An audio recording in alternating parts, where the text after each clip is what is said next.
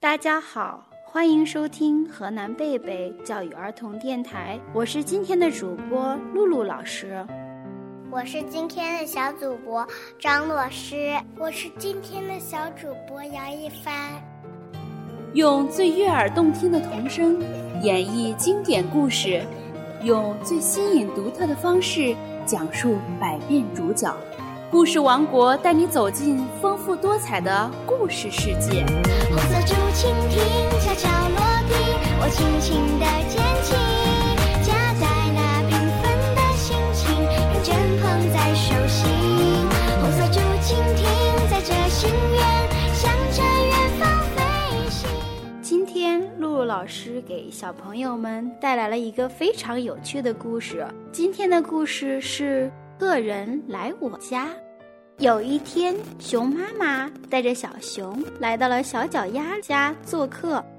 小脚丫邀请小熊一起玩玩具，可是小熊坐到了妈妈身边，说：“妈妈陪我玩玩具吧，宝贝。”妈妈跟鸭妈妈谈事情，等一下好吗？可是小熊不干，它立刻哭了起来。小脚丫把他最喜欢的玩具送给了小熊，可是小熊看都不看，拿起来就丢掉了。小脚丫想了想，他走到小熊身边说：“我有个秘密，你要听吗？跟我来。”小脚丫牵着渐渐平静下来的小熊走出了房间。等小脚丫和小熊出来的时候。熊妈妈和鸭妈妈已经谈完了话，在门口等着。小脚丫，下次我要告诉你我的秘密。小熊悄悄地对小脚丫说：“熊妈妈也很好奇，宝贝，你的秘密可以告诉我吗？”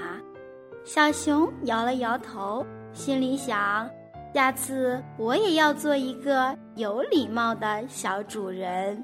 欢迎收听今天的故事王国，这里是河南贝贝教育儿童电台，我是今天的主播露露老师，我是今天的小主播张老师，我是今天的小主播姚一帆，咱们下期见。